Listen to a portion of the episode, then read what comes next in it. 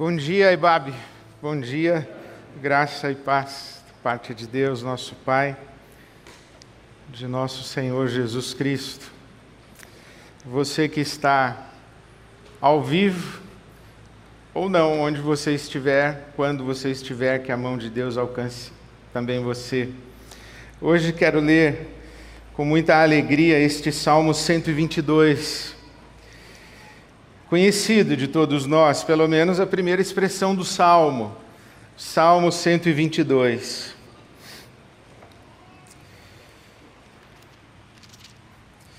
O livro dos Salmos está estruturado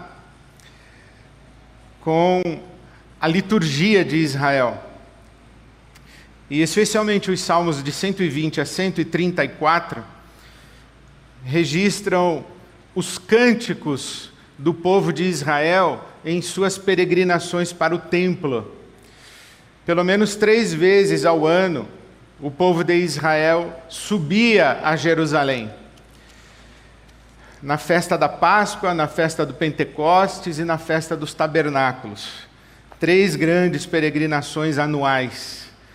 E enquanto subiam para Jerusalém, embora Jerusalém estivesse no sul de Israel, era a cidade alta, no Monte Sião. Por isso sempre se dizia que subiam a Jerusalém. E enquanto o povo vinha de todas as extremidades do território de Israel subindo para Jerusalém, esse povo, na sua peregrinação, vinha entoando canções, louvores a Deus. O Salmo 122 é uma dessas canções, enquanto o povo ruma para o templo, por isso é que o salmista começa dizendo: Alegrei-me quando me disseram, vamos à casa do Senhor, vamos a Jerusalém, vamos ao templo de Jerusalém, vamos adorar a Deus no templo. Alegrei-me quando me disseram, vamos a Jerusalém, vamos à casa do Senhor. Nossos pés já se encontram dentro de suas portas, ó Jerusalém. Jerusalém está construída como cidade firmemente estabelecida. Para lá sobem as tribos do Senhor, para dar graças ao Senhor, conforme o mandamento dado a Israel. Lá estão os tribunais de justiça, os tribunais da casa real de Davi. Orem pela paz de Jerusalém. Vivam em segurança aqueles que te amam. Haja paz dentro dos teus muros e segurança nas tuas cidadelas. Em favor de meus irmãos e amigos direi: paz seja com você. Em favor da casa do Senhor nosso Deus, buscarei o seu bem. Aqui está o registro da estrutura de vida de Israel e as grandes expectativas de Israel. Paz segurança. Orem pela paz de Jerusalém. Vivam em segurança, que haja prosperidade dentro dos teus muros. Essa é a oração que eles fazem. Eles estão pedindo shalom, aquilo que na sua Bíblia está traduzido como segurança ou provavelmente prosperidade, é salvar. Duas grandes expectativas do povo de Israel para toda a nação, e especialmente para a cidade de Jerusalém. O shalom, que nós aprendemos a traduzir como paz, não é somente paz. Shalom seria melhor traduzido como abundância de tudo para todos. O reino do shalom. Canaã, a terra prometida, é a terra da abundância, é a terra da prosperidade, é a terra do shalom Shalom é abundância de tudo para todos, não apenas a abundância material, mas também não apenas a abundância espiritual. A abundância de tudo, completude, plenitude. E esta expressão aqui, segurança, vivam em segurança dentro de suas cidades, vivam em segurança dentro dos muros de Jerusalém. Esta segurança aqui é o resultado do shalom. Viver em segurança é viver sem ansiedade. Viver em segurança é viver uma vida sossegada.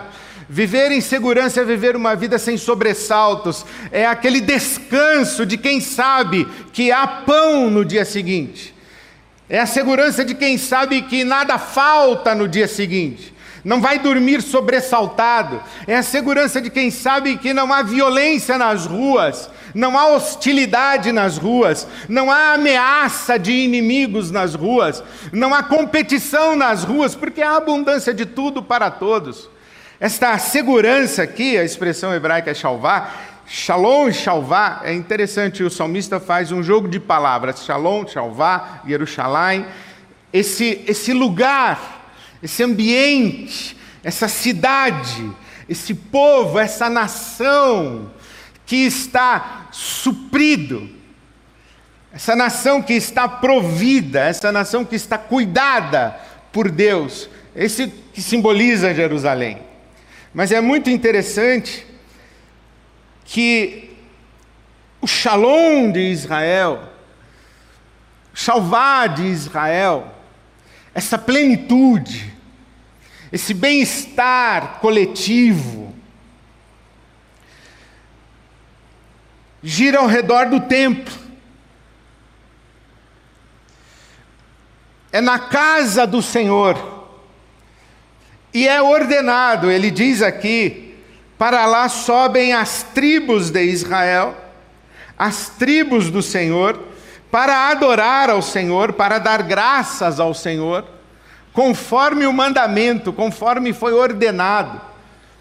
Eles estão na casa do Senhor, e a casa do Senhor é o templo de Jerusalém. Então eles vão ao templo. E a partir da experiência do templo, é que se transborda para as ruas de Jerusalém, para a cidade de Jerusalém, essa cidade estabelecida, essa cidade fundamentada, essa cidade sustentável, ela é um fruto da experiência do templo. Por isso o salmista diz: Alegrei-me quando me disseram, vamos à casa do Senhor. Toda a vida de Israel é um transbordamento da experiência do templo. Israel tem como centro Jerusalém e Jerusalém tem como seu centro o templo. Então pensa nisso. O templo é o centro de Jerusalém do templo transborda prosperidade, shalom, paz, segurança, shalom e shalvá para a cidade, e da cidade transborda o shalom para todo Israel. Mas começa na experiência do templo. Por que começa na experiência do templo? Porque lá no templo existe a adoração, lá no templo existe a ação de graças. E lá no templo, existe o tribunal de justiça. Lá no templo estão os tribunais da casa real de Davi. Versículo 4: Para lá sobem as tribos para dar graças ao Senhor. Versículo 5: Porque lá no templo estão os tribunais de justiça. Muito lindo o que fizemos aqui, não foi? Não apenas lindo, mas edificante, significativo, necessário e imprescindível. Quando levantamos as nossas vozes e derramamos nosso coração diante de Jesus, dizendo: Só tu és santo, só tu és santo. O que fizemos aqui nesses instantes agora foi exatamente a experiência de Israel. Israel vai ao templo para declarar, juntamente com os anjos que estão ao redor do trono, do trono de Deus, os anjos estão gravitando ao redor do trono de Deus, dizendo: Santo, Santo, Santo, Santo, Santo, Santo. Sabe que no hebraico não existe superlativo, grandiosíssimo, santíssimo, muitíssimo. Quando no hebraico se quer exagerar, usa-se a palavra repetida, em verdade, em verdade. Santo, santo, santo. É muito santo. Absolutamente santo. E o povo de Israel vai ao templo. Vai ao templo para gravitar ao redor desse que é santo. e vai ao templo para dar graças a esse que é santo.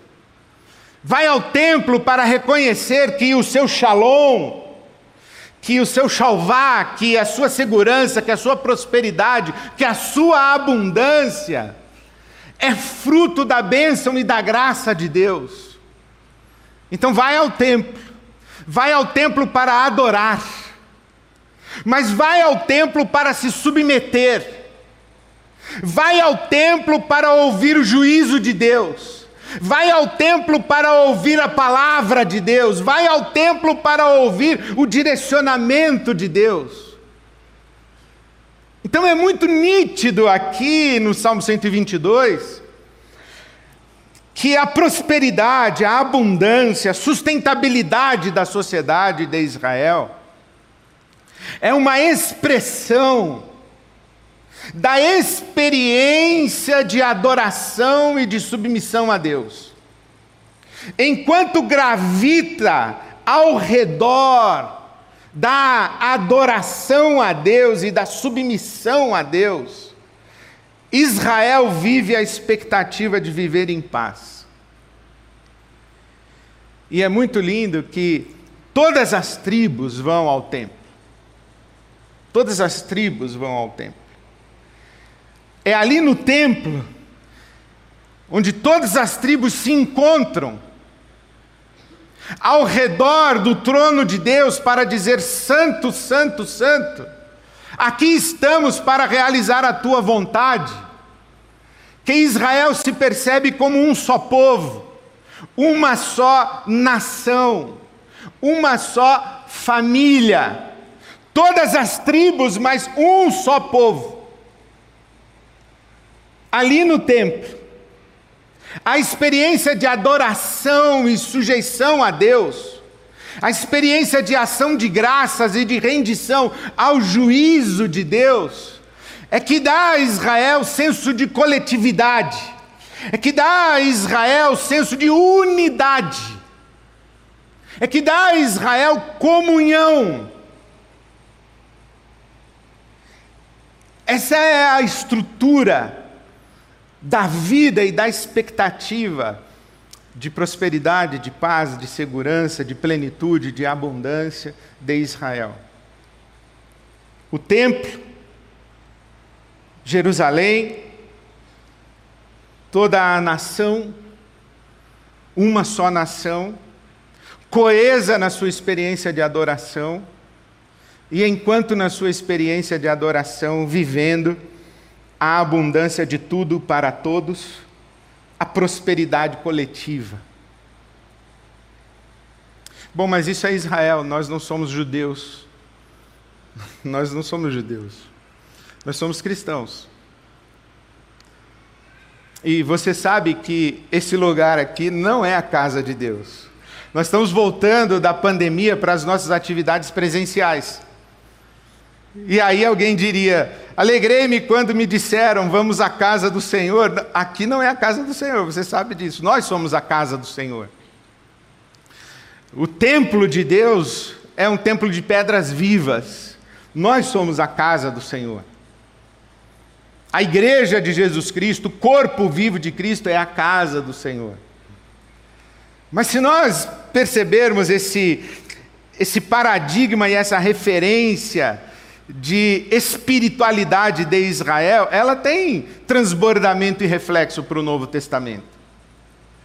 Se você olha na sua Bíblia, Atos capítulo 20, o versículo 7, está dito ali que no primeiro dia da semana, a comunidade cristã, a comunidade do Cristo ressurreto, ou o corpo vivo de Cristo, o templo de pedras vivas se reunia no primeiro dia da semana.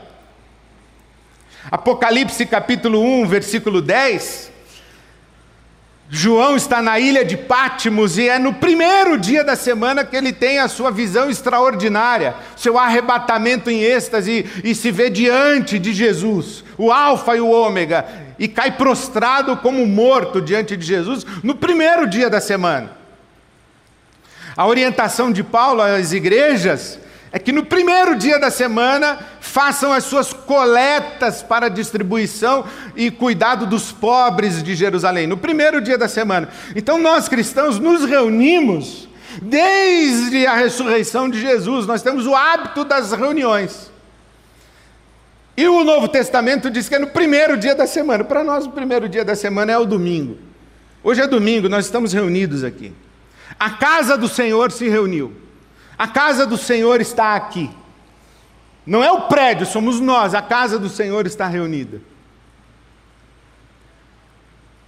O autor da carta aos Hebreus, inclusive, faz essa recomendação: não abandonem as reuniões. Hebreus capítulo 10, os versículos 24 e 25. Não abandonem as reuniões. Não deixem de se reunir.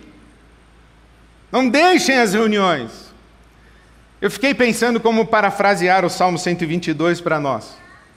Alegrei-me quando me disseram, vamos nos reunir domingo. Alegrei-me quando me disseram, vamos retomar os nossos encontros presenciais. Alegrei-me quando me disseram, vamos voltar a aglomerar. Alegrei-me quando me disseram, vamos voltar a conviver. Alegrei-me quando me disseram, vamos voltar a nos encontrar. Alegrei-me quando me falaram que o tempo do reencontro, da reunião, chegou. E aí fiquei pensando o seguinte: que a minha vida, a sua vida, também gira ao redor da nossa experiência religiosa. A minha vida gira ao redor do templo. A minha vida gira ao redor da minha adoração.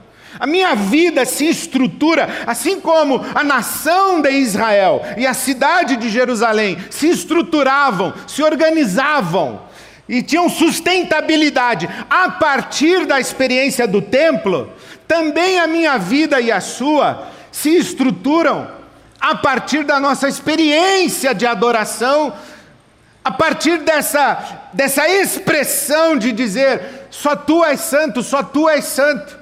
Eu vim te dar graças, eu sei que o pão de cada dia vem do céu. A minha vida se estrutura também sob o juízo de Deus, sob a palavra de Deus, sob a verdade revelada de Deus. A minha vida se estrutura em submissão a Jesus Cristo, a quem eu sigo, a quem eu sirvo.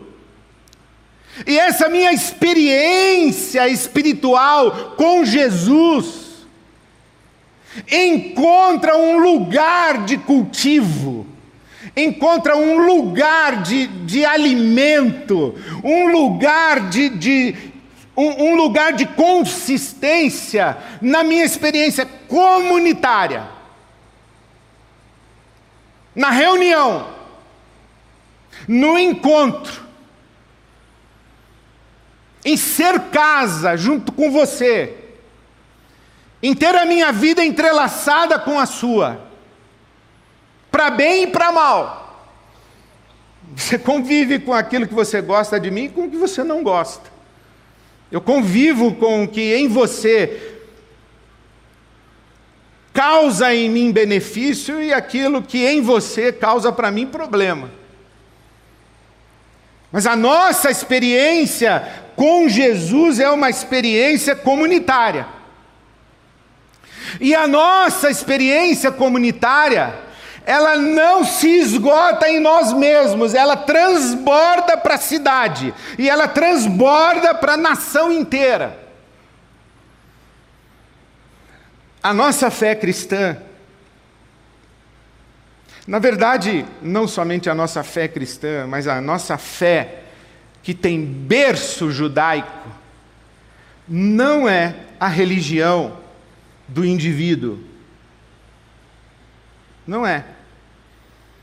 A fé cristã, a tradição de espiritualidade judaico-cristã, não é uma tradição religiosa do indivíduo.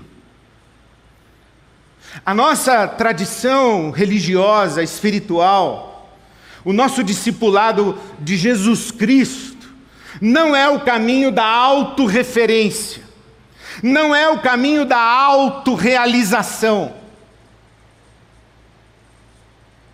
É todas as tribos. É paz dentro dos muros da cidade para a cidade toda. É vida de shalom, não apenas para mim, no templo, mas é para o povo, e não somente para o povo de Israel, mas para que através desse povo sejam benditas todas as famílias da terra. Então a nossa experiência espiritual, assim como a experiência de Israel, não é uma experiência individual, não é da autorreferência, porque o juízo de Deus a vontade revelada de Deus, o tribunal de Deus que orienta a minha vida e que dá para mim o caminho do que é certo, do que é errado, o que é caminho de justiça e o que é caminho de injustiça, o que é vereda de vida e o que é caminho de morte, essa palavra revelada de Deus, esse, esse pronunciamento do tribunal divino, não é alguma coisa que depende só da minha cabeça, do meu discernimento, do meu entendimento mas é na casa, é na comunhão, é junto com você. E o que eu busco não é apenas a minha satisfação e a minha realização. Martin Luther King disse que a religião que termina no indivíduo termina a religião que termina no indivíduo, termina.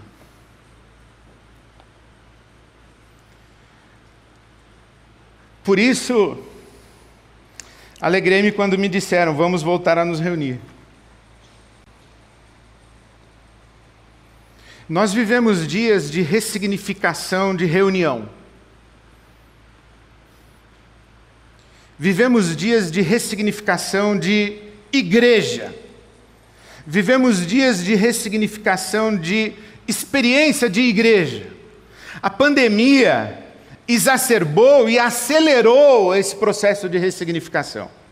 Antes da pandemia, nós ouvíamos falar de desigrejados. Na pandemia, nós passamos a ouvir falar de igreja virtual. E na pandemia, nós vivemos como nunca antes uma experiência religiosa espiritual atomizada, individualizada, quase que uma experiência religiosa à la carte, em que as, as redes sociais e, e as plataformas de streaming nos oferecem um cardápio, e a gente escolhe o Douglas abriu a nossa celebração dizendo: Eu não sei se você está aqui ao vivo, e eu também cumprimentei quem não está ao vivo, e também cumprimentei quem estará aqui nesse encontro na terça de manhã, na quinta noite. E o Douglas disse: Quem sabe até de madrugada. E escolhe se quero a celebração do YouTube, da IBAB ou se quer de outra igreja, de outra igreja. Escolhe se quer, se quer a celebração no podcast, se quer a celebração no vídeo, se quer a celebração enquanto faz esteira, enquanto cozinha, enquanto está no trânsito, enquanto está no metrô. E as pessoas dizem: Eu não preciso me reunir, eu não preciso da comunidade. Eu não preciso voltar. A discussão hoje, nas empresas, por exemplo, é sobre o mundo híbrido. 43% das pessoas que foram para o home office estão dizendo que prefeririam não voltar. Eu fico perguntando quantas pessoas que foram para o home church prefeririam não voltar.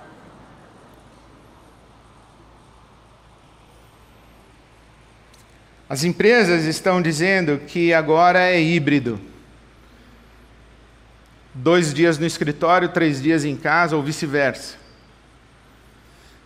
Bom, esse é um fenômeno irreversível da nossa sociedade. Mas e para nós? Para a nossa experiência espiritual, para a nossa experiência de fé? Eu queria insistir com você, a nossa experiência espiritual com Jesus não é uma experiência individual. Você que faz a autogestão da sua espiritualidade, você está num caminho péssimo. Inclusive, você está, eu quero falar com você que fica só me ouvindo aí. Você está traindo o espírito do Evangelho. Quem faz autogestão da sua espiritualidade, consumo individual do que lhe convém, escolhe como num cardápio o que concorda, o que discorda, o que gosta, o que não gosta,